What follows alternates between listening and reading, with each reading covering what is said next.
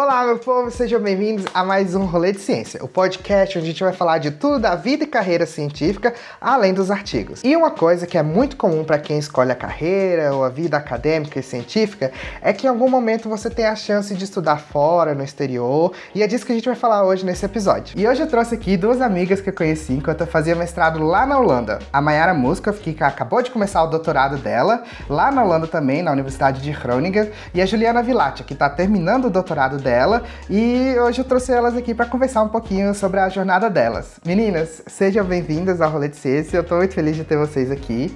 Ai, obrigada. Obrigada pela oportunidade. Meninas, e a primeira coisa que eu sempre pergunto aos meus convidados é para contar um pouquinho sobre a jornada de vocês, como é que vocês fizeram, quais passos vocês tomaram para chegar onde vocês estão hoje. Você pode começar conversando, é, falando um pouquinho para gente, Mayara? Nossa. Então, foi uma jornada bastante longa, se eu for pensar, com vários desafios, mas uh, eu vou falar um pouco do meu background. Eu sou formada em biotecnologia pela Universidade Federal do Rio Grande do Sul, sou do Sul, de Porto Alegre, e lá, quando eu comecei o meu primeiro estágio, foi quando eu entrei mais em contato com um supervisor aqui da Holanda, que é o mesmo supervisor de onde eu estou fazendo meu doutorado agora. E durante, meu, durante o, a minha graduação, eu passei oito meses nesse laboratório, foi muito legal, foi não, não muito diferente do que é um, do que é um estágio no, no Brasil, mas foi quando eu me dei conta foi quando eu me dei conta de que uh, aqui a infraestrutura é muito melhor e tu tem as coisas tu tem os teus reagentes dois dias depois que tu, que tu pede eles. Esse, esse tipo de, esse tipo de uh, choque foi, foi que eu notei bastante. Mas, enfim, daí eu voltei para o Brasil, terminei minha graduação e, ao mesmo tempo, apliquei para esse mestrado, que é o mestrado que a gente se conheceu. E o segundo ano eu, eu, a gente se separou, tu ficou na Holanda e eu fui para a Suécia passar frio. Ela me largou, me largou no meio do inverno. Nossa, sozinho lá. E basicamente, quando eu terminei de escrever a tese de mestrado, eu já comecei a escrever o meu PhD proposal em junho, a metade de junho. E daí uhum. tentei defender ele no primeiro round, ele na UMCG, depois no Open Round da UMCG, daí finalmente consegui. E depois de batalhar, estamos aí começando o doutorado em novembro. No meio de outros problemas com visto, mas enfim, isso pode ser uma conversa para uma próxima vez. Não, vai ser nessa que eu quero falar. eu quero falar de todas as dificuldades que é para ir para fora, entendeu? De coisas que vão além da vida científica, porque é muito lindo você ir fazer é, mestrado fora, né? Mas ninguém sabe o perrengue que é para conseguir chegar lá. Mas, Gil, conta um pouquinho da sua jornada também. Nossa, eu tava pensando nisso, pedalando meus 7 quilômetros de volta para casa, né? Eu tava pensando exatamente, gente, já tem quase 10 anos e eu tô nesse rolê de ciência, porque eu comecei em 2011, eu fiz farmácia na Universidade Federal do Rio de Janeiro. E em 2011 eu comecei ainda muito com uma mentalidade de eu queria fazer medicina, não sei porquê, é uma coisa que a pessoa te joga, ah, você tem que fazer medicina. Aí você, ah, tá bom, vou fazer medicina. Aí você não passa, você fica levemente deprimida e você acha que é só aquilo para sua vida. Aí, primeiro semestre, segundo semestre, falei, vou fazer uma iniciação científica. E comecei com o professor Eliezer, né, que era o pai da química medicinal, e fiquei com ele por três anos. Aí parei, fui para os Estados Unidos, é, geralmente, quando você vai para Ciência Fronteiras, você faz um internship curtinho, né? Eu decidi que eu ia fazer o internship o período todo. Aí eu passei um professor bem doido. É, gente, eu passei, eu passava o homem na universidade. Ele ia almoçar. Eu, oi, professor, tudo bem? Vamos conversar aqui rapidinho. Ele meio que dava, não, tô meio ocupado. Falei, ah, mas você vai ficar. Aí eu fiz. E sempre na química, né? Eu sempre trabalhei com síntese orgânica, uma síntese muito louca, uns carbonos quirais e tal.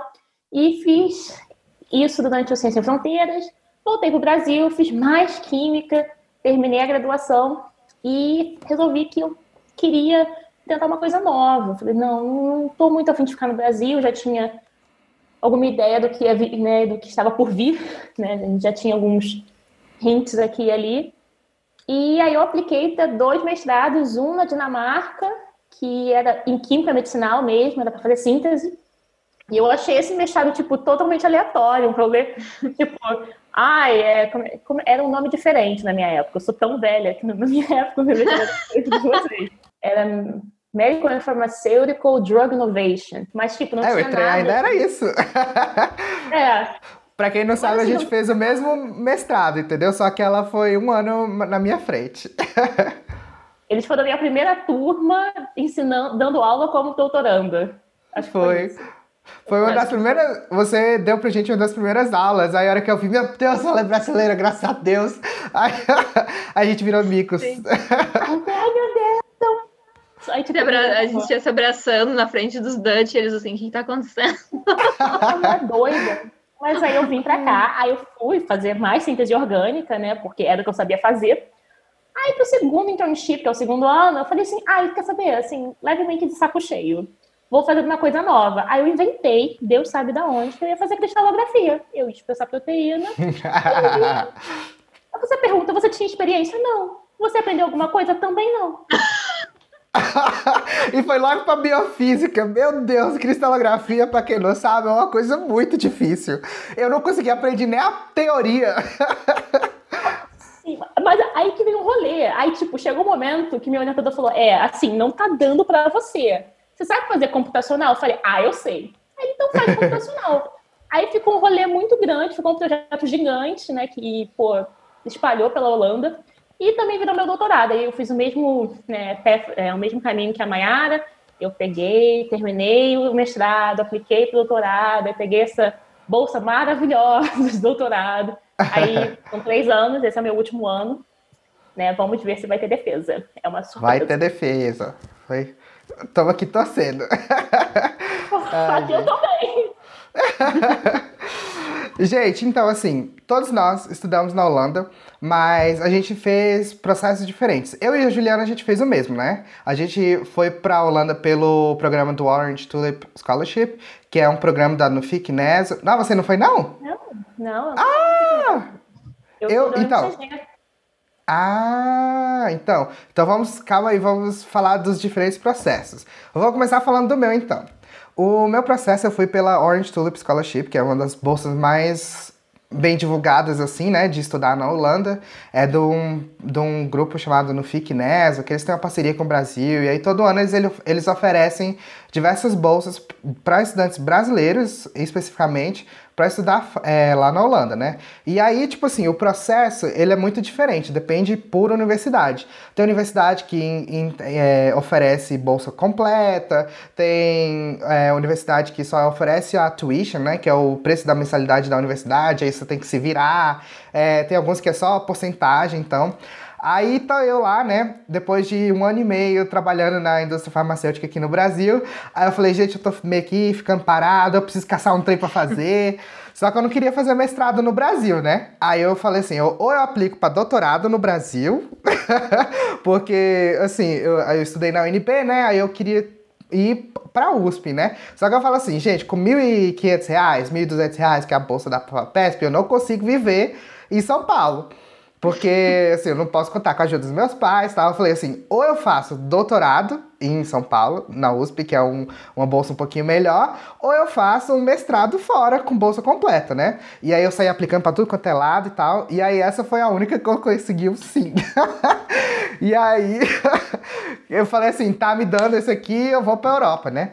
Aí é, a Universidade da Holanda, né, que foi a Universidade, oh, a Universidade de Groningen, que é a universidade que eu apliquei, era a única universidade no meu edital que estava oferecendo bolsa completa junto com mensalidade, né, e ajuda de custo para viver é, naquele edital. Aí eu falei, vou ir lá para essa Universidade de Groningen, não sabia nem falar o nome da cidade, Groningen. Vou pra roça. Aí, aí eu fui...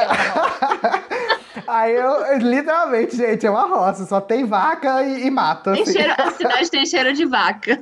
É. no dia Aí, menos, no dia de 20 é bosta. É.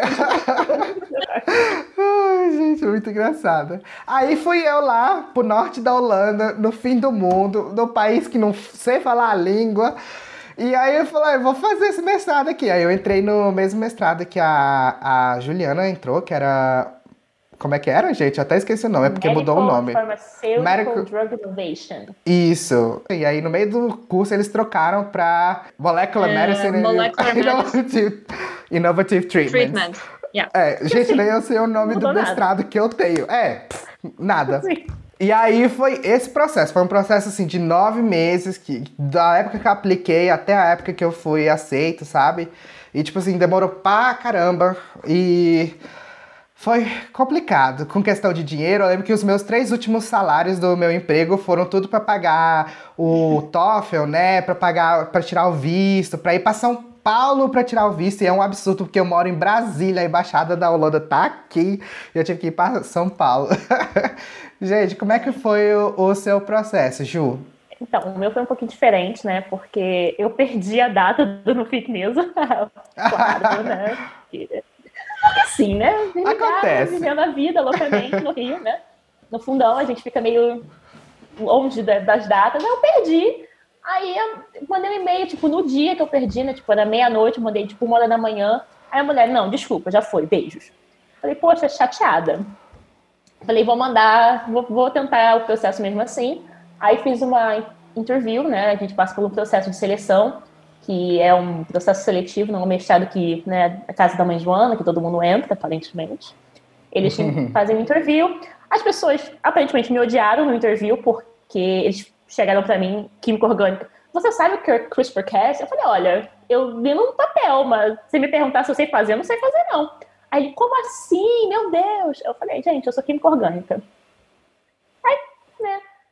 Deixei pra lá. Aí eu fiz também um processo na Dinamarca, que foi a mesma coisa, mas ali foi mais tranquilo, porque era química orgânica. Então, o que eles fizeram? Eles abriram um quadro, eu falava, ah, olha essa reação aqui, o que, você acha que vai dar? Aí eu falava, ah, vai dar isso. Ele, ah, legal, é, vai dar isso mesmo. E o meu processo foi um pouquinho mais rápido. Eu acho que eu tava na lista de espera, então, porque eu apliquei. E isso foi março. Aí, abril ou maio, saiu a resposta. É, final de maio, começo de junho. Aí, rola daqui, rola dali. Uma pedra na vesícula que tem que operar. Aí vai operada pra Holanda. Então, Meu foi uma coisa Deus. assim, meio... Foi quatro meses, assim, na correria. Mas deu tudo certo, até agora. Mayara, conta um pouquinho, porque a sua bolsa de mestrado foi diferente da minha, né? E a gente estudou o mesmo, o mesmo programa por um ano juntos, né? Mas você, o seu programa era até mais legal que o meu, que ele te dava um ano na Holanda e um ano em outro lugar. Eu achava mais legal, né? Conta, conta pra gente um pouquinho como foi. Então, ah, esse programa, ah, ele, não sei se tu já mencionou no teu canal, mas é o International Master of Innovative Medicine. E eu lembro que o processo de aplicação começou, acho que no final de novembro. E eu fiquei sabendo desse programa quando eu estava fazendo o meu estágio da graduação na UMCG. Que o meu supervisor perguntou o que eu ia fazer depois do meu, da minha graduação. Eu falei, então, tentar um mestrado, queria tentar um mestrado fora também, pelos mesmos motivos do Felipe, questão financeira, mas também para ter experiência no exterior. E, e daí eu lembro que eles mencionaram esse nome, o nome dos- de- desse programa, e ao mesmo tempo que eu estava procurando o processo de aplicação desse programa, eu estava procurando o, o processo que foi o que a Juliana aplicou também. Eu também não olhei pelo Orange Tulip Scholarship, eu olhei pelas bolsas que a UMCG ah, ah, providencia. É meio Oferece. português. Oferece. Ai, gente, desculpa, não sei mais Americanizada. falar inglês, português. Só inglês e holandês. E daí foi isso. Eu, eu lembro que começou no final de novembro e eu sabia que ia para o IMIN e o processo de aplicação para essa outra ia começar em janeiro ou fevereiro. E apliquei. Eu lembro que eles pediram vários documentos, teve a entrevista também. E a parte da entrevista é um pouco engraçada e é meio, meio que parecida com a história da Juliana. também envolveu uma cirurgia. Lembro que- Verdade. Eu lembro que a entrevista, primeiro eles, né, fazem a seleção pelos documentos, pela tua carta de recomendação, que inclusive faz bastante diferença, ter uma carta de recomendação de um professor da universidade eh, que tu vai ir para fazer mestrado, influencia bastante. Ah, e daí fui selecionada. E a entrevista ia ser na última semana. Não, ia ser dia 20. A minha entrevista ia ser dia 22 de fevereiro. Que era o, exatamente no dia que eu tinha minha cirurgia da tireoide marcada. Putz. eu mandei um e-mail então, Uh, estou muito feliz por ter sido selecionada, mas teria como dar assim uns passos de uma semana só para eu voltar para casa para não ter que fazer entrevista no hospital. Eles ah, foram é. de boa, mas eu lembro que eu ainda estava com a com a como é que fala isso? Um assim? paradrapo aqui na, é. na cicatriz do, do negócio. Eu não consegui nem falar, claro. Uh, não dava para entender direito o que eu tava falando, porque minha voz tava meio cagada. Deixa eu falar isso de novo para não falar cagada no YouTube. Pode falar. ah, tá, pode falar. e, e daí foi isso. A gente também, eu tinha que selecionar um artigo entre quatro para ler, e daí eles faziam perguntas sobre o artigo, e depois faziam perguntas sobre algum. Uh, ah, um, alguma, alguma, algum estágio que tu tenha feito, ou, por exemplo, a tua tese de, de, de graduação, se tu já, já tivesse terminado. Uhum. E daí, uma semana, acho que duas semanas depois saiu o resultado. Mas enfim, vim para a Holanda e como o Felipe falou, no primeiro ano a gente passou uh, juntos, a gente estudou basicamente a mesma coisa. O, o IMIN tem algumas cadeiras específicas do IMIN, mas que eu acho que no fundo, tanto o IMIN quanto o MPDI, ou que agora é MMIT, a gente aprende a mesma coisa, só para falar que tem um diferencial, mas eu acho que não, não faz tanta diferença assim. A diferença era no valor da bolsa, que a sua era maior que a minha. Sim, sim. É verdade. Isso é verdade. Eu ganhava menos que vocês. Nossa, não sei como é que você conseguia sobreviver, mulher. Ah, era comendo muito pouco. Eu emagreci alguns quilos. Aí, doutorando, você engorda, né? Que você tá comendo, e, mas a parte interessante realmente do IMIN é que tu faz um ano num lugar e o outro ano no outro. O IMIN basicamente envolve três universidades, a de Groningen, Uppsala na Suécia e Heidelberg na Alemanha. Uh, a, de, a, de, a Universidade de Heidelberg tu só pode escolher no primeiro ano, então no primeiro ano ou tu vai para uma das três, mas no segundo ano tu só pode escolher uh, entre Groningen e Uppsala. Então o que eu escolhi foi Groningen e Uppsala. Né, segundo ano foi na Suécia, foi, foi levemente um choque cultural. Porque se vocês acham que na Holanda o pessoal é mais reservado, na Suécia eu achei pelo menos que eles são muito mais. E o frio da Suécia. Ai, que delícia. Mayara, e você trouxe um ponto muito importante que eu acho que é assim: é muito comum cientistas e gente que da, da área científica estudar fora em algum momento da nossa vida. E a gente vai, mas nas vezes, na maioria das vezes, só pensando na área profissional, né? Tipo, ah, eu quero ir estudar fora para melhorar meu currículo. Só que a gente não pensa na área pessoal, né? Então, você falou do choque cultural e isso é uma coisa assim que atinge muito a sua vida pessoal, né? Porque ciência é meio que igual em todo lugar que você vai, é meio que uma uma coisa assim comum, sabe? Mas tipo assim, a a, os seus costumes, né? A comida que você come. Como é que foi essas diferenças, esses choques? Como é que vocês lidaram nessas, nesse primeiro contato de vocês com a cultura fora, com clima diferente? Porque eu sofri. Quem acha que morar fora é só como é que fala? É só close, você não tem noção dos corre.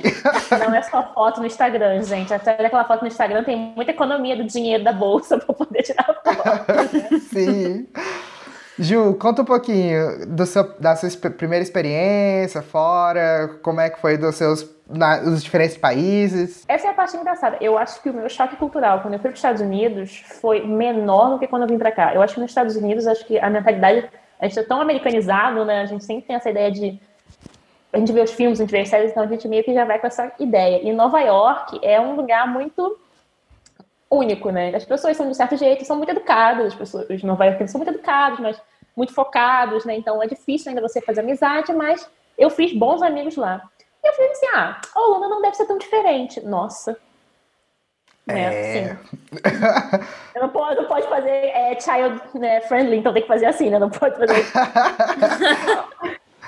eu já sentei no, no sabugo porque eu já comecei a namorar com holandês, né? Então, assim, foi dois choques ao mesmo tempo. Eu não estava feliz de ter só.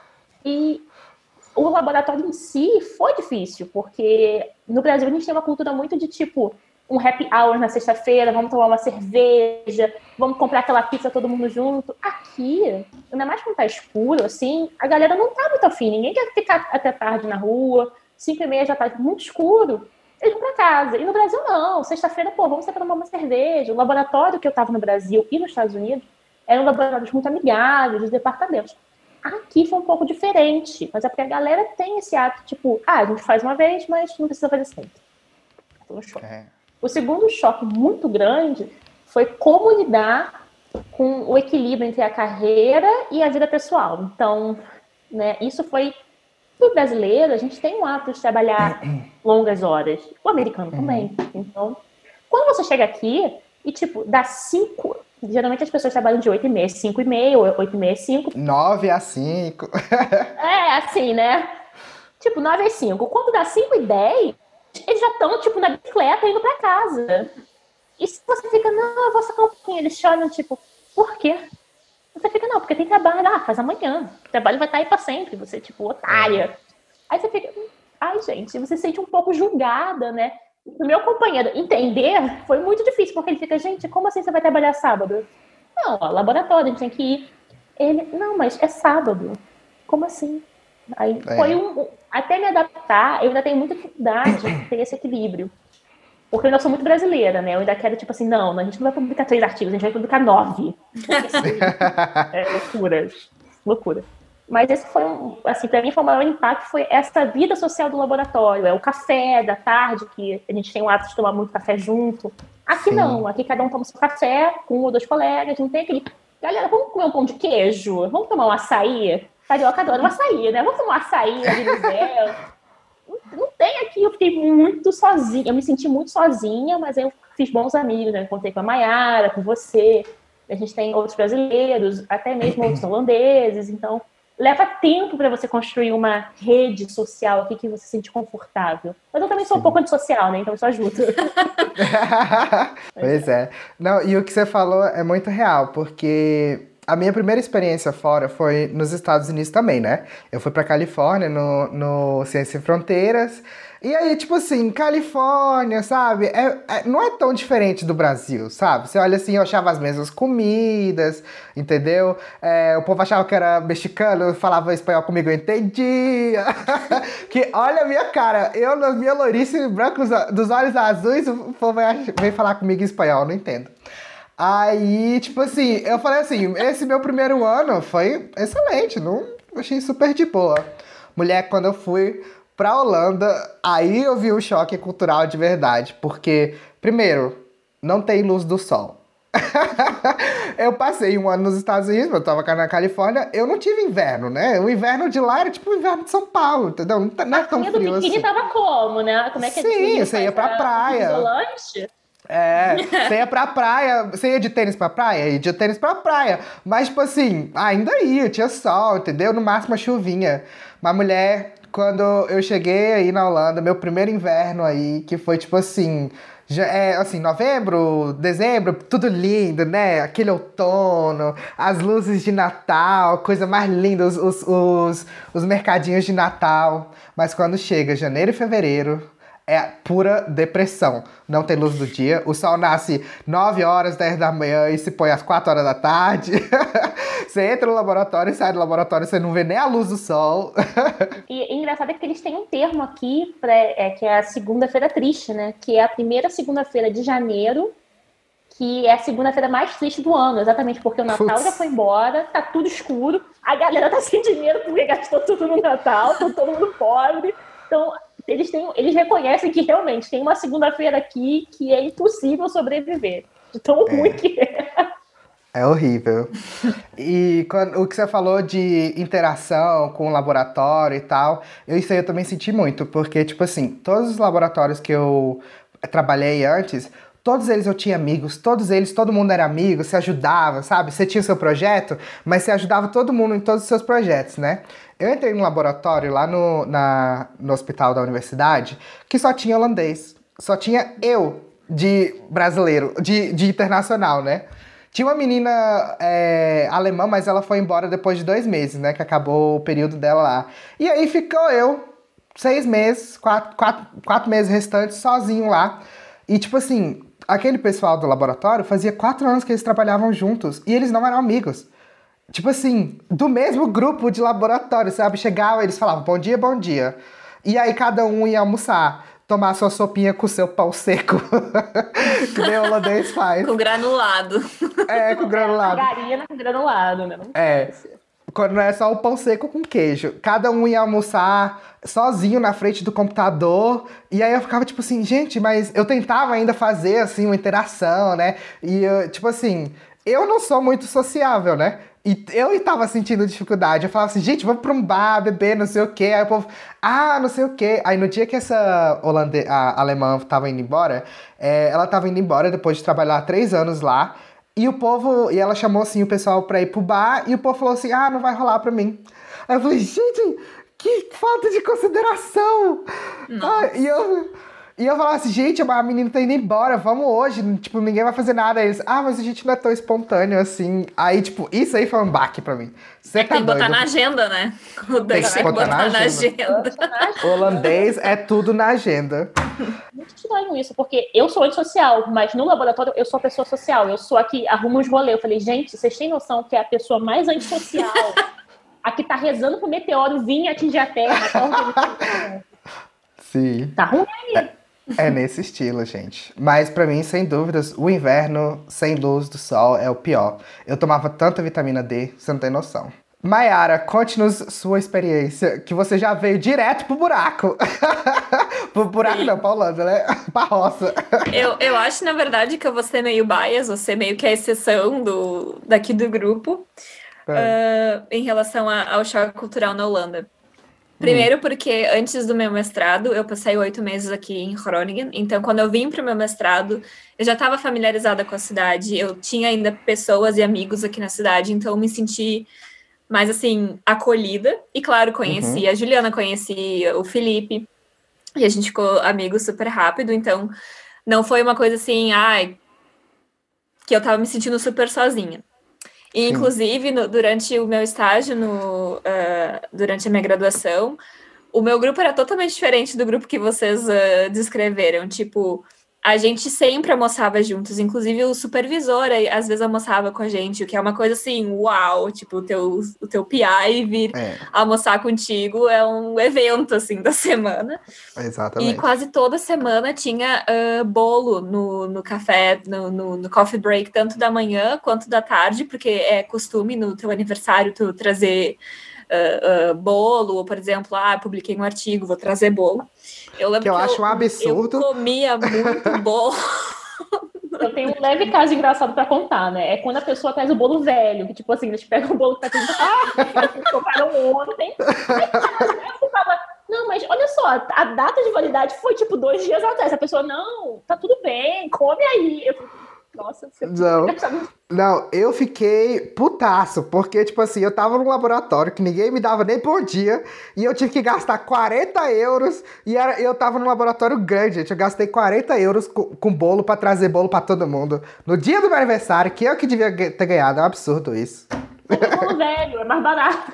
E outra questão que faz ser meio que a exceção, ah, tanto na minha graduação, no meu estágio da graduação, quanto no meu estágio ah, aí na UMCG, o primeiro estágio do, da- do meu mestrado, tinha brasileiro no meu grupo. Ah, Então, isso já é fez toda a diferença. Por exemplo, ah, durante minha graduação, inclusive o meu daily supervisor, né, que é a pessoa que te acompanha no laboratório, era brasileiro, então a gente já se conhecia, então foi uma super, super de boas. O resto do pessoal no laboratório também era bastante internacional, a gente sempre almoçava junto, como eu falei. Quando eu fui para o primeiro estágio aí do, do mestrado, eu, né, a Juliana era minha daily supervisor, e daí ainda tinha o Fernando, que era o outro doutorando, então a gente sempre dava um jeito de fazer alguma folia e tal. E eu era o adotado. maior. Ah, sim. De vez em quando vem o Felipe lá tomar um café com a gente, comer uns chocolates. Já que eu era órfão de, de, de, de grupo de laboratório, né? Não tinha amigos do meu, eu ia caçar no dos outros. Mas para mim o maior choque foi quando eu fui para a Suécia. Que dessa vez foi a primeira vez que eu era a única brasileira no grupo. e não era tão internacional. A maioria era sueco e a minha daily supervisor, ela era chinesa. Uhum. E assim, ela é super querida, nunca me tratou mal, mas eu nunca consegui conversar com ela sobre algo que não fosse de laboratório. Sempre tentei iniciar algum tipo de conversa, sabe? Uma conversa informal é a pessoa que tu vê todos os dias, tu não quer só falar de experimento ou de trabalho. E uhum. daí a resposta é sempre sim, não, é. E daí teve uma hora que eu desisti. então, para mim, foi, foi meio triste. E outra coisa, eu era a única. Uh, uh, aluna de mestrado de lá, os outros eram tudo doutorandos, então uhum. já estava numa idade assim, não tão jovem, não se sentiam tão na vibe assim para sair, tomar cerveja e outra coisa na Suécia. É muito caro tu ir para um bar tomar cerveja. Eles têm esse, essas student, student nations, uhum. que tu precisa ter um cartão de estudante. E aluno de doutorado Sim. não é considerado estudante, então eles não vão para ah! Student Nations. Ah, é verdade, uhum. tem isso aí, né? Melhor, que é uma, é uma, Isso aí é uma grande diferença entre é, aqui no Brasil e na Holanda. Acho que a maior parte da Europa é assim também, não é? Que os alunos de doutorado, eles não são. Você não é bolsa, não é, você não é estudante. Você tem um vínculo empregatício com a universidade ou com o instituto que você está fazendo, e isso te dá assim todos os direitos de seguro de saúde, né? Essas você não? Juliana, pelo amor de Deus, Juliana. Faça escolhas Sim. melhores. Exatamente. Eu tava falando com a Mayara, quando eu tava fazendo doutorado, eu tava aplicando pro Cancer Institute também na Alemanha. Mas aí eu falei assim, uhum. ai, não, vou ficar. Aí peguei uma bolsa, eu sou estudante, eu não tenho décimo terceiro, eu não tenho. Uh, deixa eu ver o que mais que eu não tenho. Eu não tenho muitas coisas, então, né, vamos ver aqui.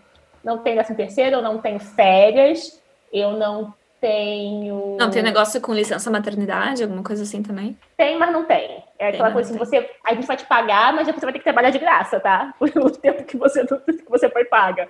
Então, assim, Correr atrás, né? É, aí ficou assim, nossa, que gostoso. É um scholarship system que eles começaram, acho que há três anos atrás.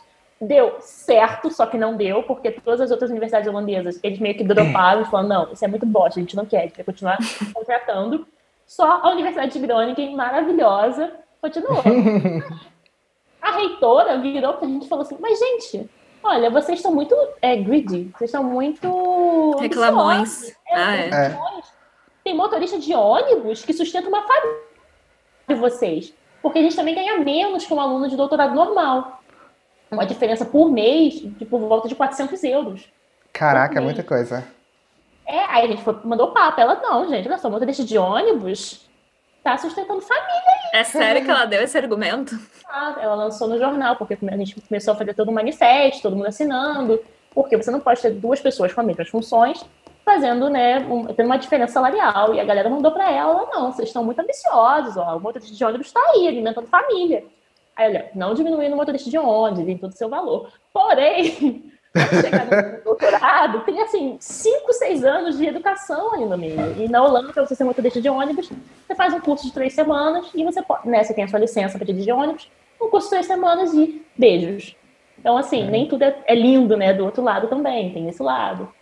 Você pode não ter emprego, uma bolsa. Mayara, e você pegou aí, o, você está começando o doutorado agora, você pegou um processo diferente. Como é que foi o processo de iniciação do seu doutorado, de pegar visto, que você falou que está passando um perrengue, e de ser uma vaga de emprego, assim, ter um vínculo empregatício, como é que faz? Então, foi uma leve dor de cabeça nesses últimos três meses porque eu vou tentar dar uma resumida. Basicamente, eu terminei o mestrado na, eh, em Uppsala e daí eu vim direto para a Holanda, aqui para Groningen. Eu tenho um namorado aqui, um namorado Dutch. Então eu tava pesando, porque é, temos que né, deixar claro que é no meio de uma pandemia. Então, o meu plano inicial era ir da Suécia para o Brasil para passar férias com, com a minha família e depois voltar para o meu doutorado aqui.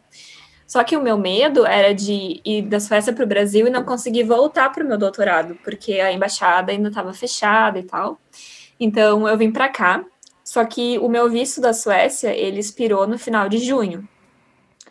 E nesse, nesse meio tempo eu não apliquei ainda para o. Eu não tinha o meu contrato de doutorado nesse meio tempo, então eu fiquei aqui como turista. E esse foi o grande problema.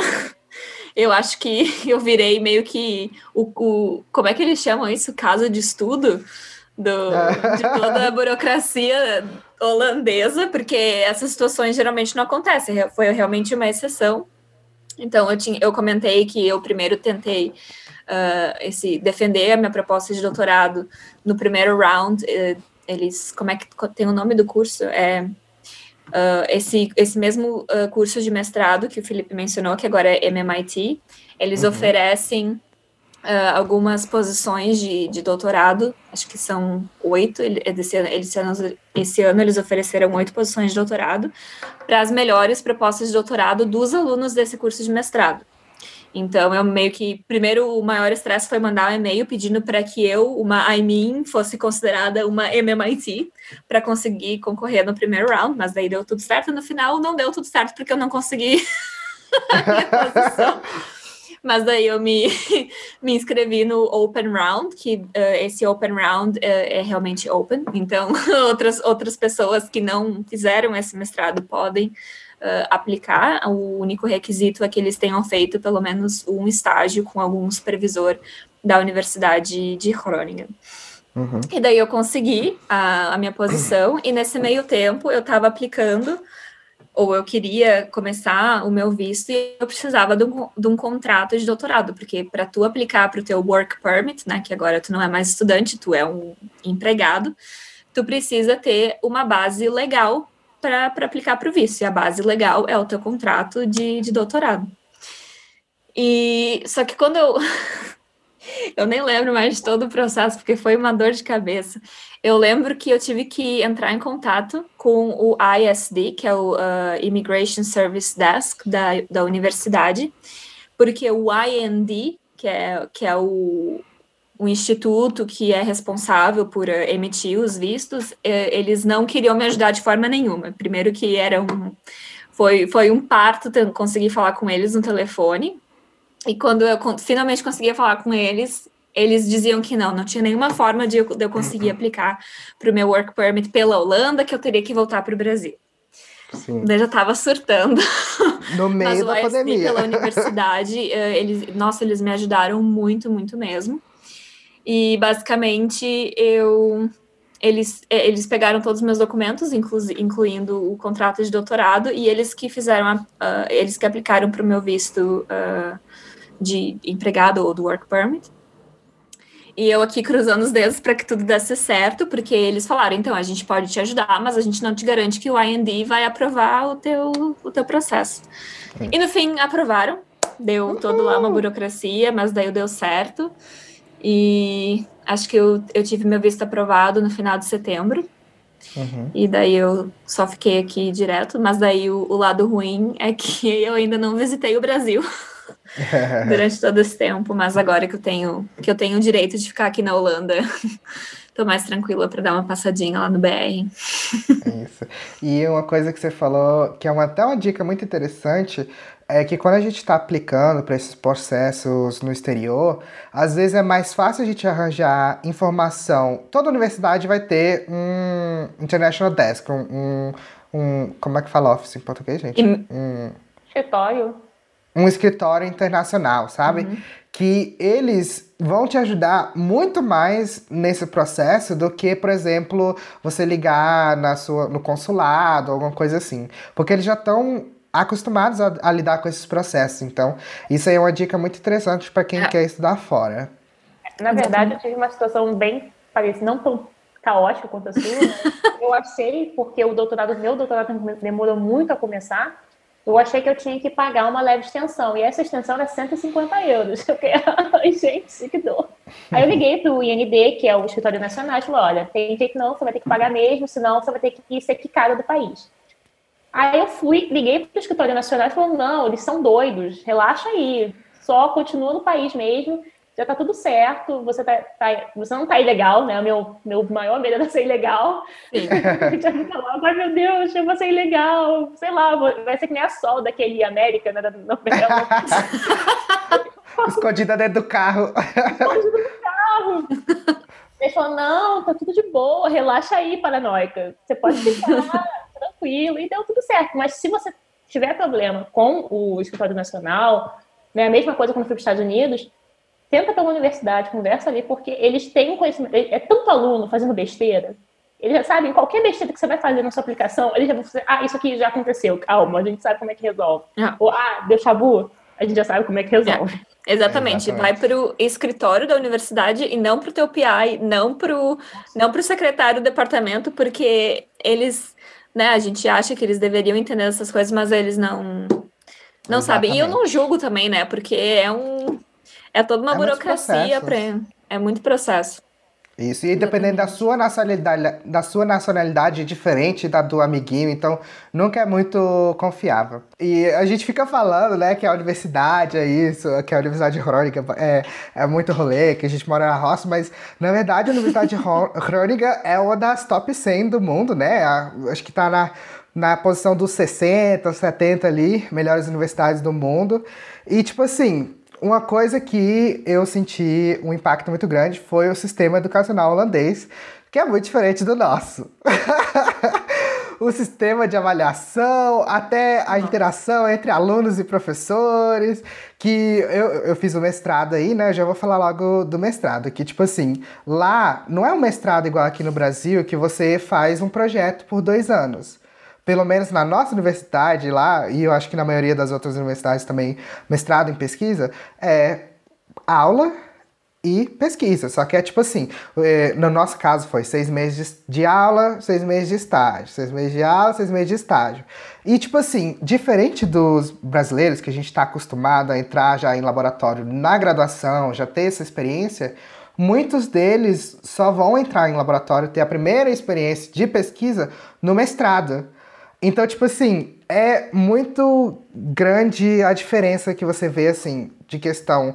Por mais que eles tenham dinheiro, uma estrutura maior, os estudantes brasileiros estão, tipo assim, anos-luz na frente deles, dos, dos, dos, é, dos holandeses, né? Como é que foi a, a experiência de vocês com o sistema educacional holandês? Como aluna ou como orientadora, né? Porque agora eu posso... Perfeito, eu quero saber os dois. Vou deixar como aluna primeiro. Né? Não, fala, fala, fala. Não, fala não, como aluna falar. primeiro. É, Mayara, eu quero saber como foi essa experiência sendo minha aluna. Ah! Vixe, vamos lavar a roupa suja aqui. Ora. Eu acho que para mim o maior choque foi o sistema de, uh, de nota deles. Assim, na Holanda a regra é tu nunca vai alcançar um 10. Tipo assim, Existe o sistema é de 0 a 10, mas o 10 é inalcançável. E não é exagero. não, não. E se tu conseguir, tipo, uma nota 7 é excelente já. Uhum. Gostei muito, 7. Exatamente. Exatamente. Nossa, tá, tá, tá ótimo, um 7 aqui. E tipo, 7 no, no Brasil, tá. No Brasil é maior, é acima da média, mas assim, ok, nada Exato. especial. Exato. E isso é uma coisa que me deixa muito frustrada. Nossa, muito frustrada. Muito frustrante. Principalmente Principalmente porque aí a gente voltou a fazer tarefa. Eu não fazia tarefa desde o ensino Nossa, médio. Nossa, sim. Nossa, sim. Eu não aguentava mais. Esse sentimento. Ah, isso é uma das melhores coisas eu ter começado meu doutorado. Eu não aguentava mais receber nota. Eu tava é. assim, gente, vamos parar com nota? Obrigada. É engraçado porque eles estão te ajudando. Né? Não, não, isso aqui é pra te ajudar a saber que você tem que melhorar. Porque senão Exatamente. você vai achar que já está perfeita, vai ficar ali na perfeição. Não, tem que Sim. melhorar. Assim, é, a gente não tem autoestima pra isso. não, e eu, assim, minha vida toda, eu nunca liguei muito pra nota, sempre caguei, né? Só que aí, tipo, eu cheguei aí, aí eu tirava um 7, eu falava, nossa, eu tô de boa e tal, assim. Só que, assim, os holandeses, eles são bitolados com, com nota. E aí eu via eles despirocando a cabeça por causa de nota, e aí eu falei, gente, será que eu tô errado? Será que eu devia também estar tá enlouquecendo por causa de nota? Isso me afetou, gente. Tipo assim, eu fiz um, um um estágio, aquele estágio lá, né? O professor me dava vários é, elogios e tal. E aí no meu, no meu final report, né? No meu relatório final, ele vai me dar um 6,5. E eu falei, mas não tava excelente?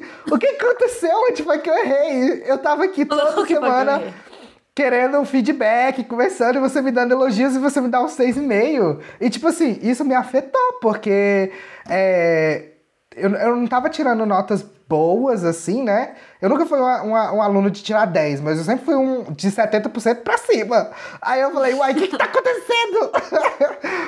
É, é um choque. E você, você fica destruído. A sua primeira nota na Holanda, ela te joga assim, lá no fundo, assim, né? Ela te deixa assim. É. Você acha que você era bom, querido? Não. Uhum. Então, 6,5. Tô feliz. É. Mas, antes da Juliana falar da experiência dela, uma coisa que eu lembrei que, pelo menos eu, eu gostei muito, não sei se é algo específico do nosso curso de mestrado, mas eu me senti tão mais à vontade de fazer pergunta em sala de aula. Isso eu é não verdade. senti essa pressão de, ai, será que eles vão achar que a minha pergunta é estúpida? Porque mesmo que eles achem, eles não, ele, pelo menos eu nunca senti que demonstrassem isso. Ai, tipo, cala a boca aí que tua pergunta é muito estúpida. É. Ah, é? Falaram pra ti? já me falaram, nossa, mas que pergunta idiota, hein? Eu falei, é, ah, mas é, esse é aquele negócio que o holandês, gente, o holandês ele é muito direto, né? Então, assim, ele chega a ser o, o que é bom e o que é ruim, né? Porque não tem é. aquela, ah, sabe, aquele cu doce, né? o famoso cu doce.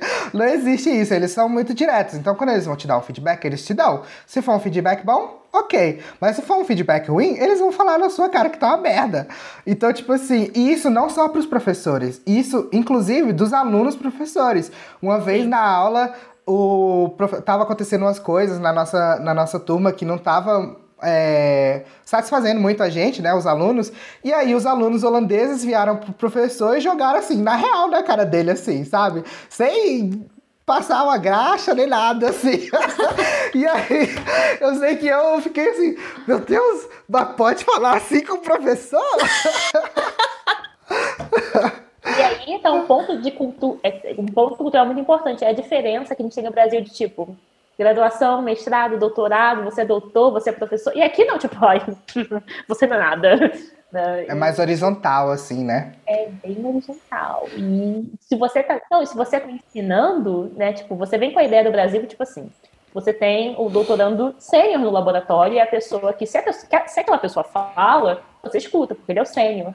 Aqui não, aqui é oba, oba, eu sou aluno de mestrado, eu vou falar que eu sei mais do que você, eu vou falar por cima de você. Então, para mim, ter um aluno de graduação falando por cima de mim foi tipo, não. Chegou o ponto de, tipo, virar e falar, olha, querido, eu estou falando, então quando eu estou falando, você é, para de falar, é uma interação. É. Mas foi muito engraçado, porque vocês foram minha primeira turma ensinando, né? Eu cheguei lá meio com um leve medo e tal, né? Mas Aí viu nossa carinha. Gente, super fofinho. A gente abraçou, já ficou amigos ali na hora. Mas o meu orientador, ele não é holandês, ele é britânico. Então, e britânico é uma galera que, assim, eles são meio brasileiros, eles não gostam de falar na cara, eles são meio tipo assim, né? Eles vão falar por trás, mas, tipo, não vão falar na sua cara. E o meu orientador, ele é muito estranho, porque às vezes ele desce pau no aluno comigo, eu chego na hora de avaliar o aluno, pra mim, um aluno ruim, um aluno 5,5, 6. Aí eu dou 5,5, 6, ele vira, ah, não, não pode. é bem assim, né? Olha, aqui a gente pode melhorar. Vamos dar um 9? Eu falei, não, você não pode dar 9 para um aluno que é ruim e 9 para um aluno que é bom. Um aluno bom é 9, um aluno ruim é 7, 6,5. Aí você tem uma pessoa holandesa controlando as notas. Aí eles vêm para você e falam assim: Ô, ô minha filha, você tá louca? Você fica dando 9 aí para todo mundo? Não existe 9. Não, no meu laboratório existe. Todo mundo ganha nove no meu laboratório, por isso todo mundo vai pra lá, porque, né? Nossa, eu não sabia disso aí, não. Não ganhei nove, não. Eita! Casos de família aqui. Aí, né? A gente tem que conversar em nove, porque. Você foi uma merda, Mayara. Expectativas estão bem baixas, Mayara. Então é difícil você também ensinar aqui, porque você fica nessa pegada, porque você quer dar uma nota boa, mas no meio que você tem que botar todo mundo na mesma linha. Então, um aluno bom é 7,5, um aluno razoável é 7. Então, realmente, todo o esforço que aquele aluno bom colocou de realmente pensar, fazer, vale só 0,5, é. é. meio desmotivacional para mim. Tipo, eu queria yeah. falar pra, pra galera, você é bom, pô, foda, seu texto me fez até chorar, sabe? Sete e meio. É, tipo isso. E assim, os trabalhos que eles passam pra gente não é um trabalhinho que você bota no Google e pronto, não. Gente, é Nossa. é muita coisa. É tipo assim, 5 mil palavras que você tem que escrever, um artigo de revisão com 50 referências, e aí você vai lá, você passa dois meses fazendo aquela de desgraça, daquela capta selecta, você fica com depressão, um ataque de ansiedade, e aí você tira um 6,5, um 7, pra sair bem. Amei! 6. Você fez Exato. muito bem. Ai, gente. E se eu posso comentar uma coisa, talvez não seja tão assim uh, uh, específico do curso de mestrado, mas uma coisa que eu notei uh, trabalhando nos laboratórios aqui da Holanda, uhum. eu notei muito que uma discussão científica é realmente uma discussão científica, não tem assim. Ai, ele é o meu PI, não sei se eu vou continuar discutindo isso, mesmo não concordando com ele, acho que eu vou parar de falar aqui. Não, é enquanto não chegarem num. Como é que a gente fala isso? Um acordo? Middle ground. Enquanto consenso. não chegarem no consenso ou que um tenha convencido do argumento do outro, vão continuar discutindo, discutindo, discutindo. Isso, isso é uma coisa que eu me lembro na minha, no meu estágio, no meu primeiro estágio que eu vim para a Holanda é, durante uhum. a minha graduação.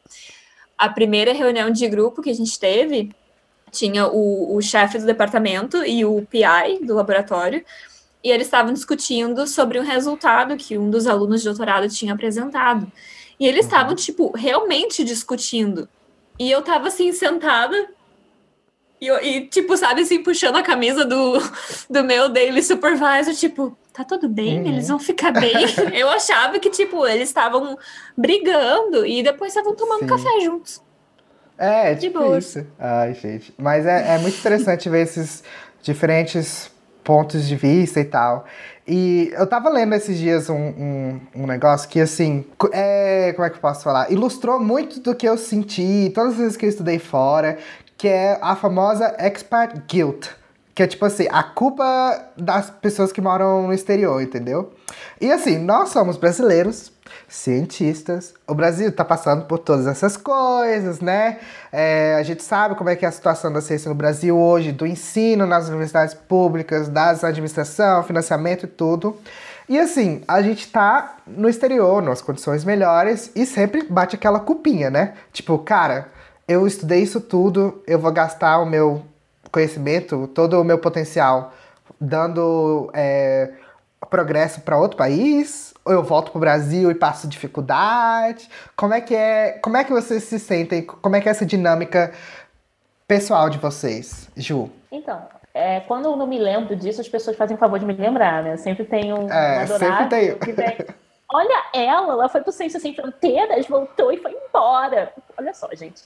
Pensa comigo, você acha que eu gosto de estar longe de família, longe dos amigos que eu fiz, num país que eu não falo a língua, num país que eu não sei a comida, você não acha que eu ia preferir muito mais estar no meu laboratório lá no Rio, tomando uma cerveja, cantando madureira? Claro que eu ia preferir.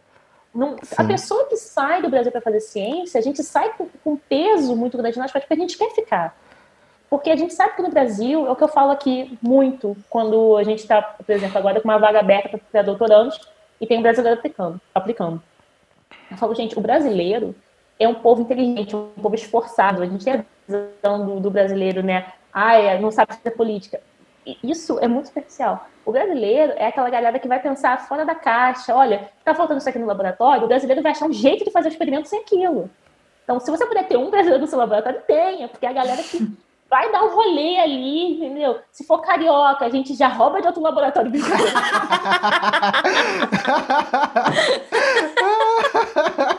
Ela que tá falando, hein? Não, sou eu. Verdade é que eu roubei, né? A gente tava sem papel de, de balança, a gente hum. não tinha nenhum. O outro laboratório tinha um monte. Eu falei, ah, eu vou roubar só um. não tinha onde ir pra pegar papel.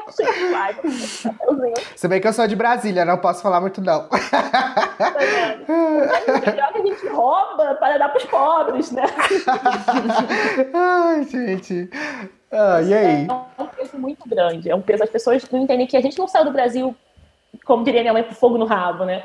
É porque você tem que pesar. Você tem todo um conhecimento aqui. Até onde você pode com esse conhecimento no Brasil? Infelizmente, agora não tem espaço os cientistas crescerem no Brasil. Não tem. Porque depois que você faz um doutorado, o que, que vai acontecer com você? Vai virar professor? Não, e assim, as pessoas falam muito do processo de virar professor. Não tem vaga para todo mundo virar professor. O processo Exato. de ser professor é complicado, porque a gente sabe que tem muito QI, né? Quem indicou é a namorada de fulano, que já é professor que vem. Aqui também tem, mas a gente não vai entrar nesse quesito. Um pouco menos. Então, assim, é uma questão de a pessoa, o cientista, ele não quer ficar estagnado. É exatamente por isso que nós somos cientistas. A gente quer crescer sempre. E o Brasil, infelizmente, agora, também com a mentalidade que a maioria está vindo, não quer deixar as pessoas crescerem. Não quer que a minoria, né, eu digo não só a minoria pensante, cientista, mas também a minoria de pessoas negras, mulheres, crescerem. E a ciência é basicamente isso. É pessoas que são têm pouca acessibilidade às coisas, né, não têm muito acesso, e elas desenvolvem esse jeito maravilhoso de desenvolver ciência, de fazer tudo. E não tem agora. Isso sem contar que quem acaba preferindo ficar no Brasil e consegue eventualmente um trabalho para trabalhar acaba não trabalhando com ciência. Uma coisa que você foi treinado por 10 anos da sua vida, você fez doutorado, pós-doc, mestrado, tudo, entendeu? Vários estágios. E aí, quando você consegue um trabalho, dificilmente será para fazer pesquisa, ciência, entendeu? Vai ser para ser professor, um consultor, alguma coisa assim, até administrativo, assim.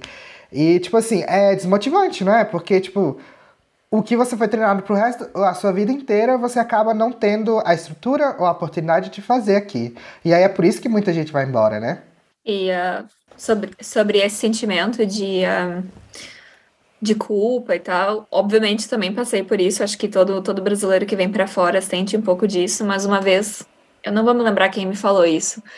Acho que foi algum colega do laboratório uh, que eu estava trabalhando no Brasil. Falou, Mayara, Digamos que tu venha fazer teu doutorado aqui depois que tu fizer teu mestrado lá fora. Como que fazendo teu doutorado aqui vai ajudar de alguma forma?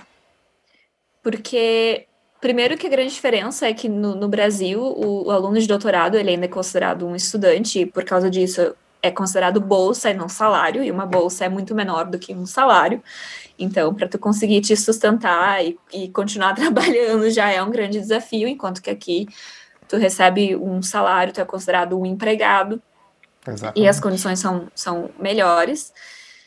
E, eu, e a pessoa, o, a, o questionamento que a pessoa uh, uh, passou foi como é que tu vai querer ajudar alguém se tu vai estar tá tentando te ajudar a sobreviver né, nessa, nesse, nesse, nessa posição? Eu não vou dizer que eu nunca vou voltar para o Brasil para trabalhar, não, não sei o que, que tem no futuro, futuro, mas eu não consigo enxergar como voltando para fazer um doutorado no Brasil ajudaria a ciência brasileira nesse momento. É muito o que eu já conversei aqui no primeiro episódio, eu acho, que a Dalila ela até falou que a ciência no Brasil é literalmente sustentada pelos pais. Porque é. uma pessoa que faz mestrado, doutorado, ela não tem zero condições de se manter. Principalmente nas cidades que têm os melhores institutos, os institutos mais famosos, São Paulo, Brasília, Rio, são extremamente caras. Você não consegue se manter com R$ 1.200 de mestrado e mesmo R$ 2.200, R$ 2.500 de um doutorado ainda é apertado, entendeu? Não, é questão, a questão é que as pessoas falam assim, ah, mas você só está estudando. Você, as pessoas têm que entender que eu, meu orientador, o professor Elias, ele era um, ele, é, ele tem o seu, né, seu perfil de orientador, de pesquisador, mas ele falava uma coisa que eu demorei para entender. Realmente, ciência é muito difícil de ser feita de 9 às 5. Porque sempre tem alguma coisa que dá errado, é um reagente que falta, você tem que correr atrás, aqui e ali. Então, o aluno de mestrado, um aluno de doutorado, a, a, o dia é muito longo, dia, os dias são longos, os finais de semana são longos, é muita leitura. Então, quando você tem uma bolsa tão pequena, no final de semana, você está tão apertado para pagar o seu aluguel que você não se dá o direito de, por exemplo, ir no cinema, porque se você for no cinema, você não vai ter o dinheiro para fazer compra. E isso gera um estresse. Aqui, pelo menos, eles têm ainda essa, essa bolsa ridícula que eu tô, mas ainda é um pagamento bem digno. Então, eu consigo ter um, lazer, eu consigo, por exemplo, comprar um livro para ler no final de semana, eu consigo ir ao cinema, eu consigo ir à academia, é diferente, as pessoas não entendem isso. O aluno de trabalho, ele precisa também ter um mínimo de lazer. É. Não, e tipo assim, ainda muita gente, por exemplo, não é todo mundo que tem dinheiro para só estudar, né? Ou para só se sustentar. Por exemplo, eu juntava dinheiro aí com a, a, bolsa que eu tinha, que ainda era, não era lá essas coisas, eu ainda assim conseguia ajudar meus pais aqui no Brasil, entendeu? Coisa que se eu tivesse fa é, fazendo é, mestrado aqui no Brasil, eu não teria chance de contribuir. Entendeu? Eu sou um gasto aos 24 anos de idade, eu ainda sou um, um, um gasto, assim, para minha família. E isso, isso, tipo assim, atrapalha sua saúde mental, sua credibilidade, até sua convivência com sua família, entendeu? Só que aí tem aquele negócio também, tipo, você tá fora, você tá longe de todo mundo, de tudo que você tem familiaridade, de tudo com as suas coisas. E sua cabeça também fica zoada, que ainda tem essa culpa, né? É, como é que vocês lidam assim, por exemplo, em momentos que a sua saúde mental tá difícil, a saúde tá. Ou a saúde não, a saudade tá matando. Que, como é que vocês lidam com isso? Olha, é bem difícil. Né? Eu sou assim uma pessoa muito suspeita de falar, porque na verdade eu ligo para minha mãe todo dia. Eu todo dia eu gosto de ter 10 minutinhos com a minha mãe para conversar. Porque, um, eu preciso daquele apoio mental que só mãe dá, né? Que ela tem uma coisa que mãe, ou né, a figura da mãe, ou a figura do pai, a figura da avó que criou, tem que é aquela. Quando você tá muito bolada, fala assim, nossa, quero pegar um taco de beisebol e acertar na televisão. Fala, calma, minha filha, né? uma coquinha geladinha, coquinha geladinha resolve tudo. Você tá triste, coquinha geladinha, tá feliz, coquinha geladinha.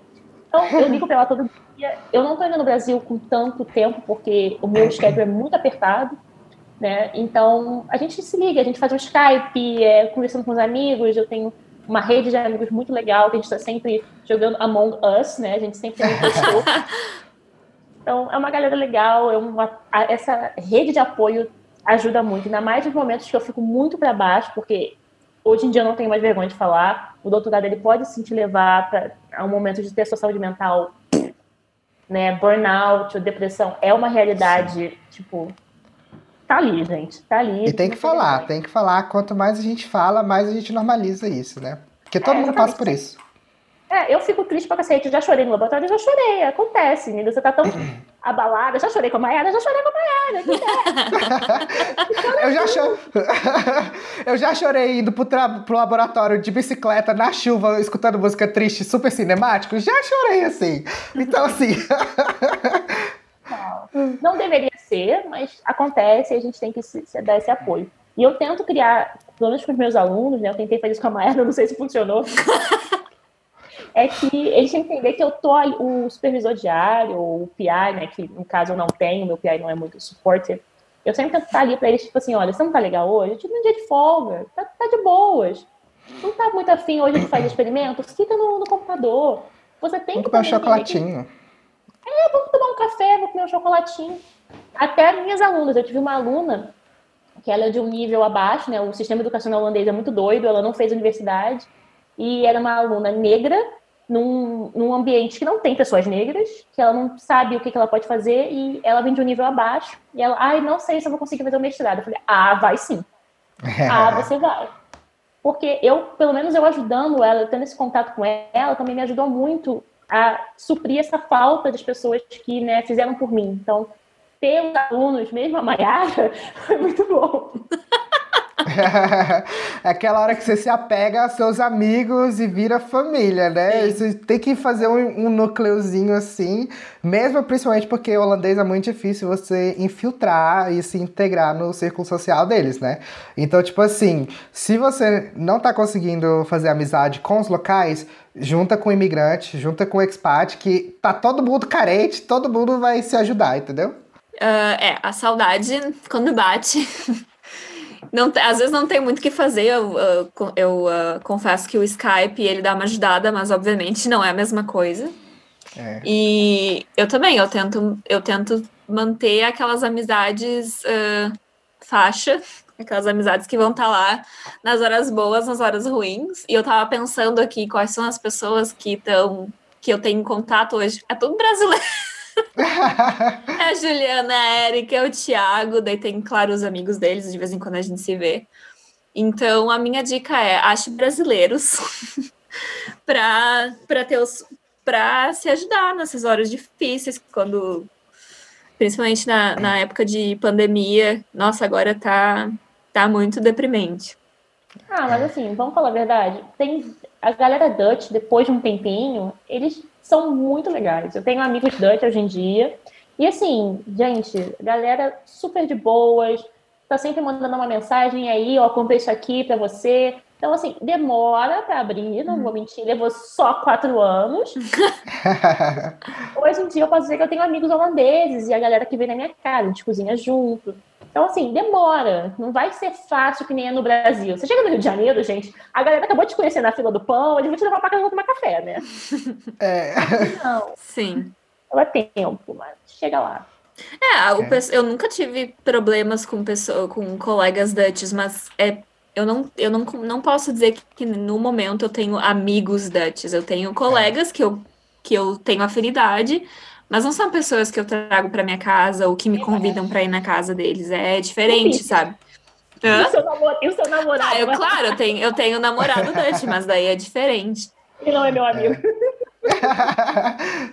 É. mas é o que eu, eu, eu sempre pensei assim é, holandês, eles são extremamente educados, extremamente amigáveis, assim, sabe? É, simpáticos, eles são simpáticos. Mas eles não são. É, como é que eu posso falar? Eles não têm aquele calor, sabe? Aquela coisa, aquele calor humano de, tipo assim, sentar e conversar e falar besteira e comer um trem junto, sabe? Principalmente é. se você não fala holandês. Aí é mais difícil ainda, sabe? Porque a língua, nesse caso aí, é uma barreira muito grande para você se integrar. E, Mayara, você tocou no assunto bem é, atual, que é a pandemia. Mayara, você está começando o doutorado agora no meio da pandemia e Juliana, você está terminando o doutorado no meio da pandemia. Como é que a pandemia afetou vocês aí na, na Holanda? É, não, então, esse é o chabu, né? Porque o primeiro ano de doutorado é sempre um ano que você meio que tá aprendendo as técnicas. O segundo ano, que foi quando a pandemia, né, começou no meu segundo ano, foi meio louco, porque eu estava começando a ter resultado, aí em março a gente teve um lockdown. Tipo, você não podia ir pro laboratório. Então eu tive que parar tudo e fiquei em casa, né? Tentei escrever um artigo, não sei o que lá, mas não é a mesma coisa. A gente reabriu o laboratório só em junho, foram três meses de laboratório fechado. Aí, como eu sou muito sortuda, depois disso a gente teve que fechar por mais três semanas, porque eu acho que o teto caiu de alguma parte. Meu Deus! Olha, galera, três semanas para consertar o teto que caiu. Eu falei, tá bom. E isso atrasou muito, mas tipo, atrasou muito, muito, muito meu doutorado, porque era para eu ter já dois artigos publicados, que eu precisava da, do data, né? Eu tinha metade, não faltava até metade, e eu não tinha. Aí meu orientador ficou meio doido, tipo, ai meu Deus, você não publicou esse ano ainda. Eu falei, meu filho, olha só, não é todo mundo que publica todo ano, tá? Vamos respirar. É. e eu não sei, para Maiara eu acho diferente, mas na parte de farmácia do prédio, a gente está com uma restrição muito grande. Você só pode trabalhar seis horas por dia. Você só pode ter um certo número de turnos, então cada dia é dividido em dois turnos. Você só pode ter um turno e uma vez por semana, se possível, você pode ter dois turnos. Tipo, meu Deus. E para quem não sabe, um experimento no laboratório dura o dia inteiro. Um experimento, às é. vezes mais de um dia. Então é realmente difícil. Tipo, a Mayara sabe, eu trabalhava 50 horas por semana fácil. Era uma coisa assim, a minha rotina por semana eram 50 horas. Então, você de 50 para 35, 36 horas é ridículo. É ridículo. Então, tá muito devagar e tem pessoas que entendem, tem muitos orientadores aqui que eles realmente entendem, eles estão diminuindo. O meu não é um deles ó, claro. Então, a pressão está bem grande ainda para poder publicar. O que a universidade está tentando fazer é diminuir os, requerimentos para defesa, mas aí vem aquela coisa, né? A pessoa que defende durante a pandemia, que em teoria você não precisa ter nenhum artigo publicado, essa pessoa vai para o mercado de trabalho, vai tentar aplicar para um pós-doc. Você acha que o velho lá que está olhando seu, seu currículo vai pensar, ai, tadinha, ela estava na pandemia, ela tem pouca publicação, vou, vou, vou chamar ela mesmo assim. Não, eu vou falar assim, ah, só tem três artigos, tchau, beijos. É, é complicado. Então, como que você faz? Você se mata trabalhar, e por isso que tem muito aluno agora na universidade que está com burnout, o próprio departamento está caindo aos pedaços, porque todo mundo está trabalhando o máximo possível. Que isso, não tenho o que falar. Eu podia pintar maravilhosamente bem, né? Ai, gente, tá lindo, tá, tá lindo. A gente dança com unicórnios. Não, não tá. E uma coisa que tá, assim, muito difícil também é que as coisas, tipo, é, material, tá demorando muito para chegar agora. Então, agora melhorou, mas nos últimos três meses uma, um, um primer, tipo uma sequência de DNA que levaria três dias para chegar, estava levando 15, 20 dias. Então, todo o seu planejamento vai para o espaço. E a universidade ajuda, né? Porque a universidade mandou um e-mail para todos os alunos de doutorado. Olha, querido, você está pensando que vai ter extensão? Não vai, tá? Parabéns aí. Se vira. Literal, é, falou assim, seja criativo. Meu Deus. Foi, foi e-mail. Fala assim, a gente já tá treinado para isso. A gente foi treinado para isso, não queria, mas estamos prontos.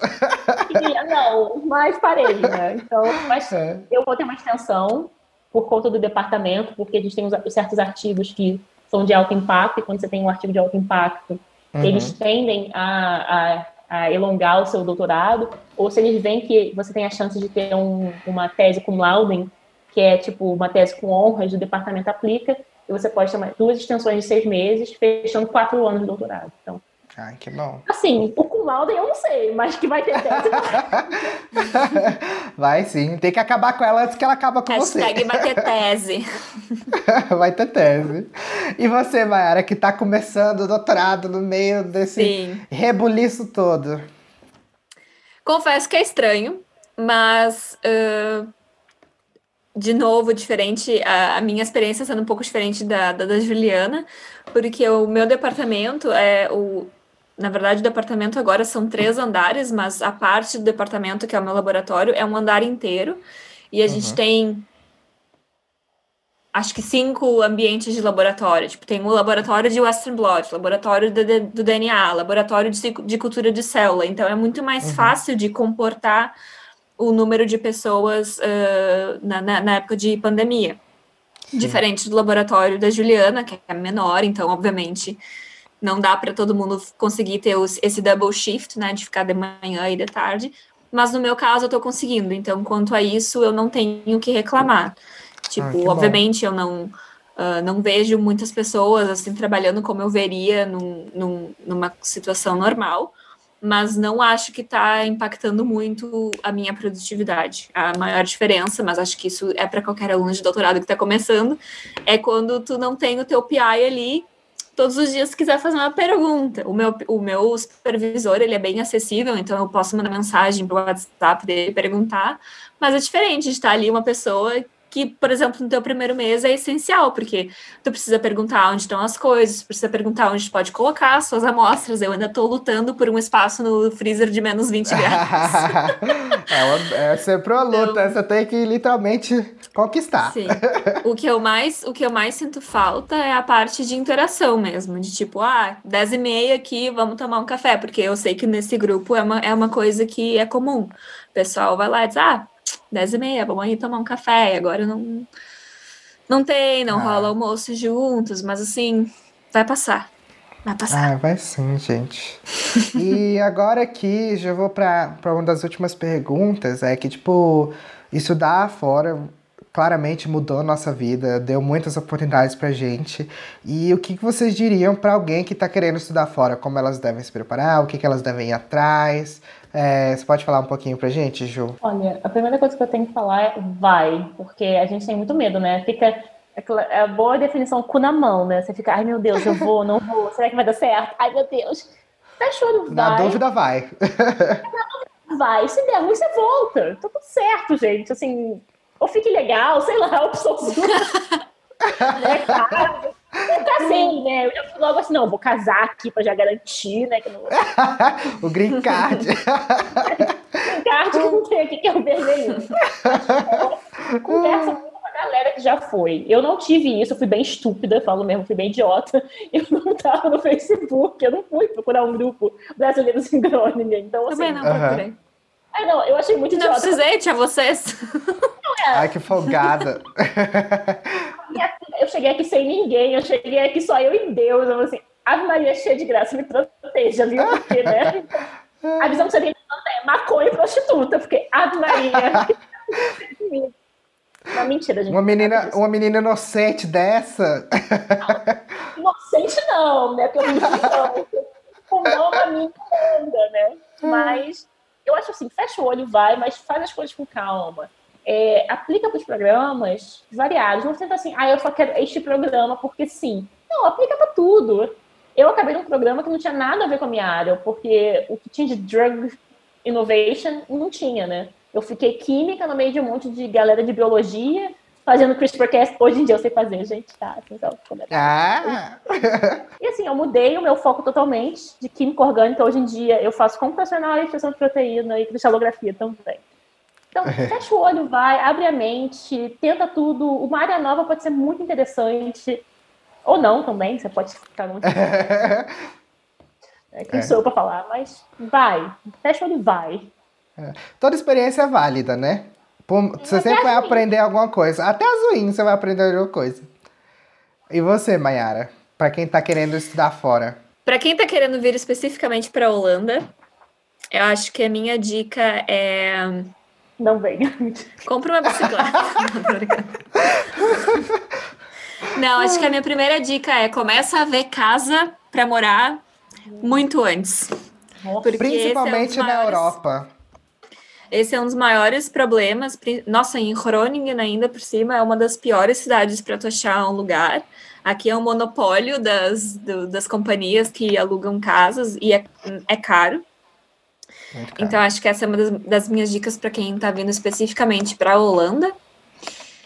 Um, uma dica mais no geral é.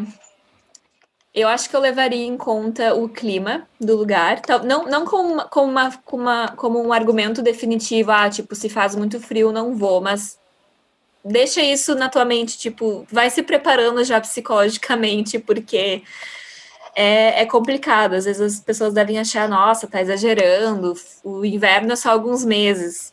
então, eu, é mais difícil do, do que tu imagina nessa questão psicológica.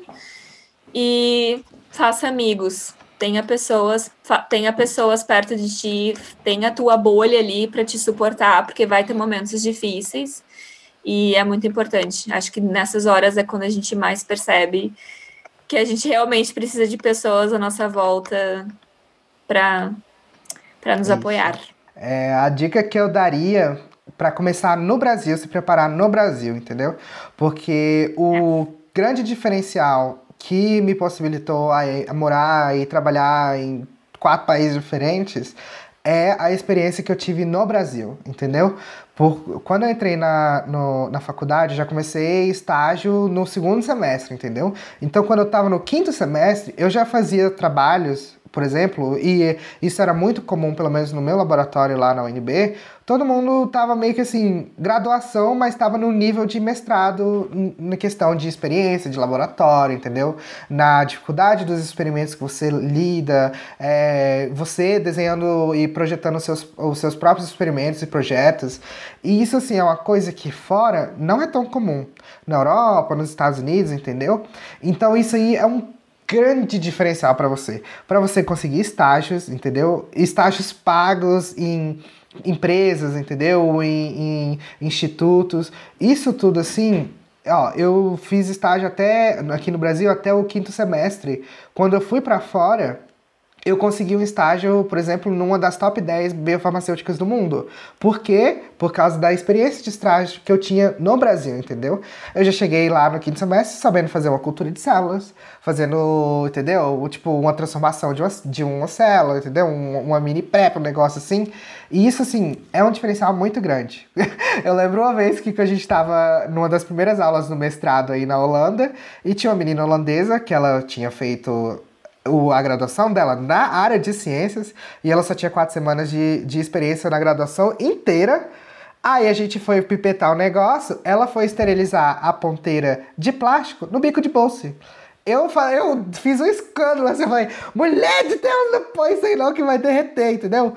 Então pra você ver o nível que existe essa diferença de experiência, entendeu? E isso vai te abrir Sim. muitas muitas oportunidades. Além disso, quando você faz esses estágios, você faz muito networking, né?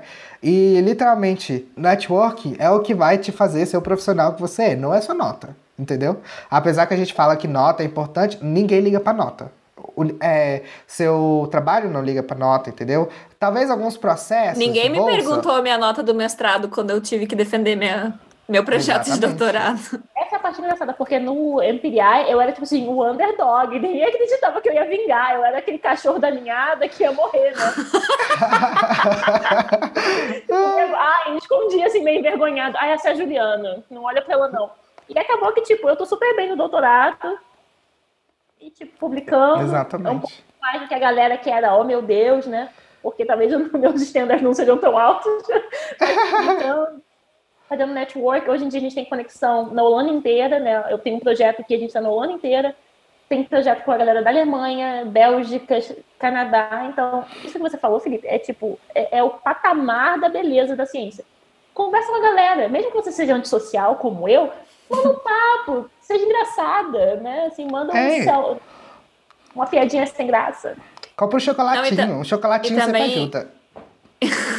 e também relacionado com, com o que o Felipe e a Juliana falaram, não vem para fora achando que aqui eles são muito melhores do que, do que você.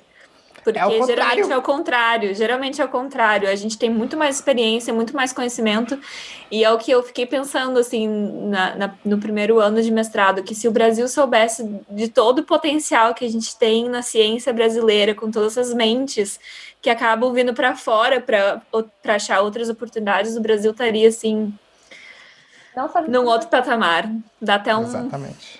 Uma tristezinha assim dentro de saber de to todo o potencial que está sendo desperdiçado. Você pode ter certeza que tem um Einstein e uma Marie Curie no Brasil agora morrendo de fome. E isso me entristece muito, porque você tem uma galera super capaz que só não tem a oportunidade de estudar. É. E isso me deixa assim super para baixo. Ai, gente. Mas assim, o papo foi ótimo. A gente acabou Apesar terminando tá ter... no, negócio depressivo. No, no depressivo. Era pra inspirar, gente. Vocês, vocês não estão me ajudando. Gente, eu sou, eu sou pra baixo. Não, mas a, aqui no Rolê de Ciência a gente gosta assim, a gente gosta de inspirar, mas manter a real, porque senão você chega lá e fala, ninguém me avisou, todo mundo falou que ia ser flores e tudo mais, mas não é, é muito, muita relação. Uh, gente, e para terminar, eu sempre gosto de deixar uma indicação de algum livro, de algum podcast, de algum filme ou até perfil no Instagram que seja sobre ciência e que vocês acham super legal. Vocês têm algum? O que eu vou indicar tem também um perfil no Instagram, mas na verdade é um site uhum. e se chama Skype a Scientist. E eu não tenho muita experiência, porque é uma coisa que eu, que eu uh, fiquei conhecendo semana passada e eu ainda tenho que me cadastrar. Mas basicamente tu preenche um formulário falando sobre a área, a área científica que tu tem mais experiência e quais línguas, por exemplo, tu, tu se sente à vontade de falar. E, e, eles fazem o teu match, é como se fosse um site de relacionamento, só que entre cientistas, na verdade, cientistas e professores uhum. em que eles te colocam para responder perguntas relacionadas à tua área de, de uh, interesse ou área que tu tem experiência. Então, o que eu ouvi, o que está escrito no site, tem relatos, por exemplo, de uh, uh, salas de aula, nem de ensino médio, até de ensino fundamental, de diversos lugares do, do mundo, em que eles estão fazendo Skype com um cientista de um outro lugar, de um lugar totalmente diferente, e tendo essa conversa sobre ciência. Eu achei fantástica, uma ideia muito, muito legal. Ainda tenho que me cadastrar, mas acho que eu, eu, achei, eu achei sensacional. Ai, que demais. Eu já vou falar a minha, a minha dica também. Eu achei esses dias um perfil no Instagram que é de uma menina que ela estuda engenharia espacial. Eu descobri ela por causa da minha irmã. Minha irmã também é caloura de engenharia espacial. E aí ela me mostrou esse perfil que é da Ashley Ciência. Ashley A-S-H-L-E-Y Ciência, tudo junto. E ela é uma menina que ela faz divulgação científica e o Instagram dela é maravilhoso.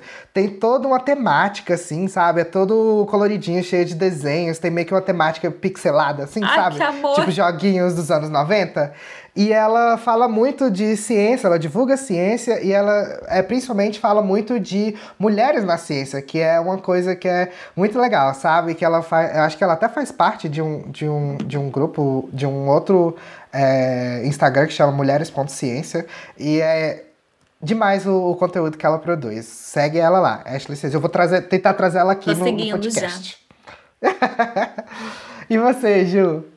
Eu tenho duas coisinhas. Uma que não é tipo científica, porque, né, você precisa daquele momento para rir. E Isso. é um conterrâneo meu da, da UFRJ. O nome dele é Marcos N, oficial. Ele é o pai do Severino, gente. É muito bom. Meu Eu amo. procurem os vídeos do Severino, eles são maravilhosos. Quando eu tô chateadinha, eu é muito bom, gente, né? Essa pandemia tá maravilhoso. Eu amo os feats Severino e Marcelinho.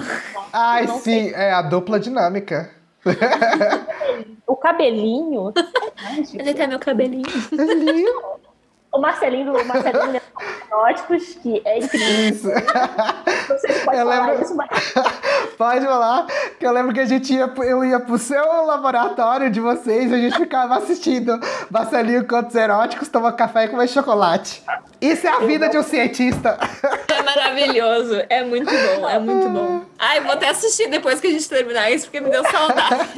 gente, o meu marido holandês, ele acha engraçado, ele não entende porra nenhuma. Ele acha engraçado. O mais sério, né? Porque a gente tenta fazer a cientista, é um, é um sitezinho que eu comecei a usar agora, porque ah, eu tô fazendo muito post agora, né? No seu último doutorado é o ano que você vai fazer talk. Então você vai para congresso, você tenta fingir que você é interessante. Verdade.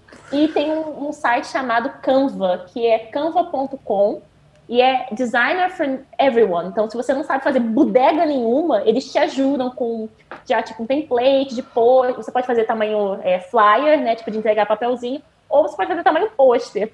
E são posts bem coloridos, são posts bem diferentes. Eu acabei de participar de um congresso da Sociedade Brasileira de Bioinformaticians, de Bioinformática, e eu tinha meu post lá e as pessoas assim, elas não fizeram muitos comentários no conteúdo, mas ela, nossa, que postei bonito!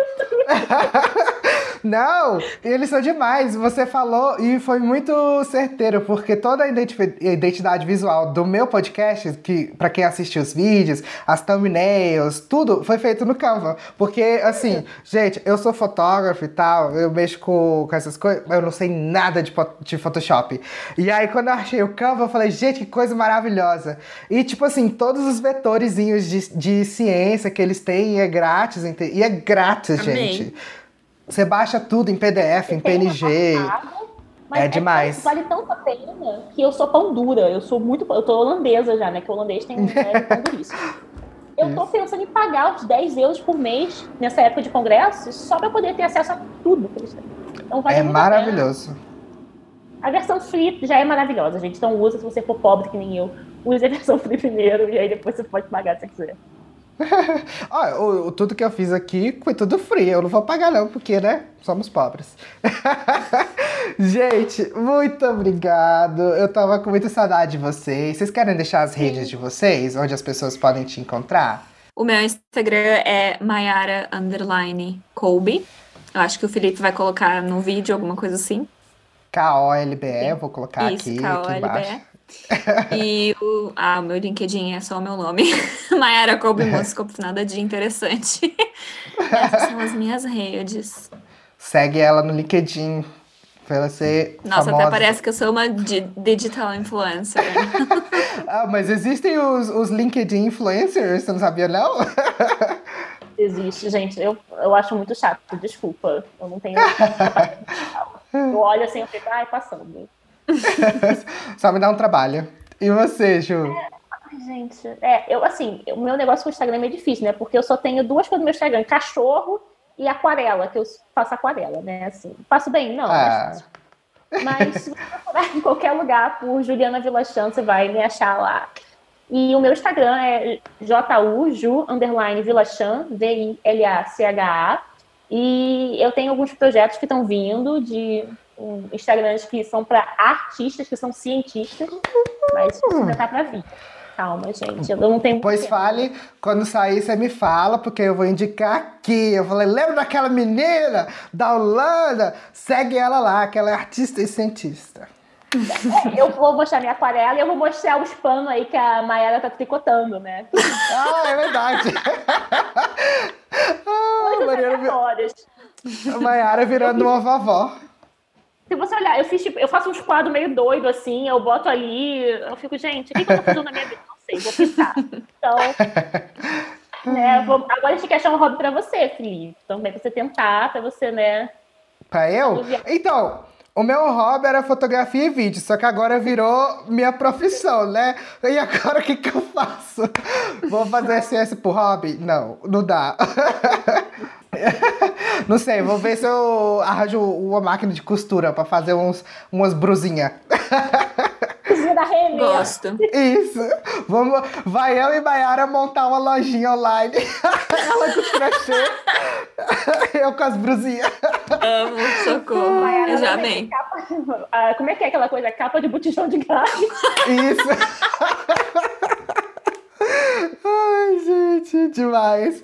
Gente, adorei ter vocês. E Obrigada. façam, é, pelo amor de Deus, me segue no Instagram, é arroba explore por aí. Segue também o Instagram do podcast, que é Rolê de Ciência. Esse podcast ele vai estar disponível em formato de videocast no YouTube, no meu canal Explore por aí, é só procurar lá. E também vai estar disponível em formato de podcast, só o áudio, né? No Spotify, no Apple Podcast, em, em todas essas, né? Só que eu só falo é, Spotify e Apple Podcast para concentrar nesses dois, porque, né? Queremos números. E aí.